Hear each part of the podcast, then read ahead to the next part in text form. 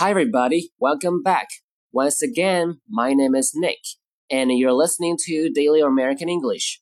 Let's get started on today's daily expressions. Number one, it depends. It depends. Depends 本音是依赖、依靠。It depends 看情况。如果后面要加宾语的话呢，就加一个 on。Depends on something，取决于什么什么。 Number two, it's not up to me. It's not up to me. Be up to somebody. 呃，某人说了算。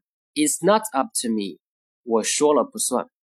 Number three, this is not a big deal. This is not a big deal. 啊，意思是没什么大不了的，也可以说成 no big deal。 没什么大不了的。注意这个 big deal 这两个词，big 是短音，不要读成 big，而是 big。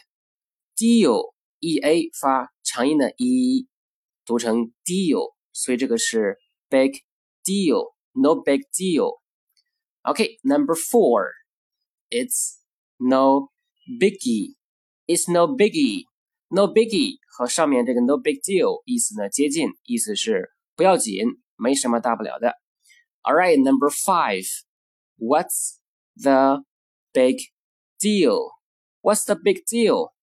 有什么大不了的呢？一个反问句。Number six. It's your call. It's your call.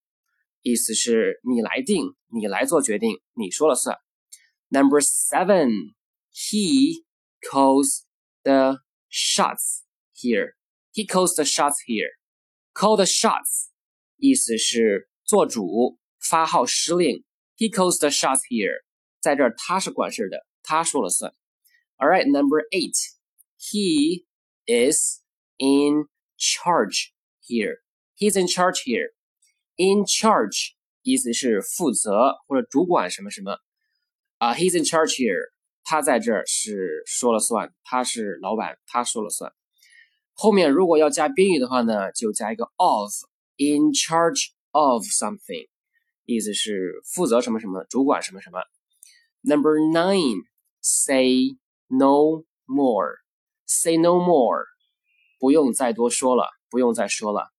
Number ten，the more the merrier，the more the merrier，merrier 是 merry 的比较级，m e r r y，merry。这个词呢，咱们在圣诞节的时候可能说的比较多，我们会互相祝福 Merry Christmas。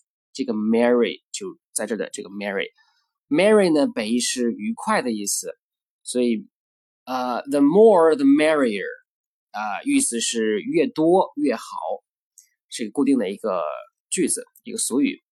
Okay, that's it. That's all for today. I'll see you next time. Bye.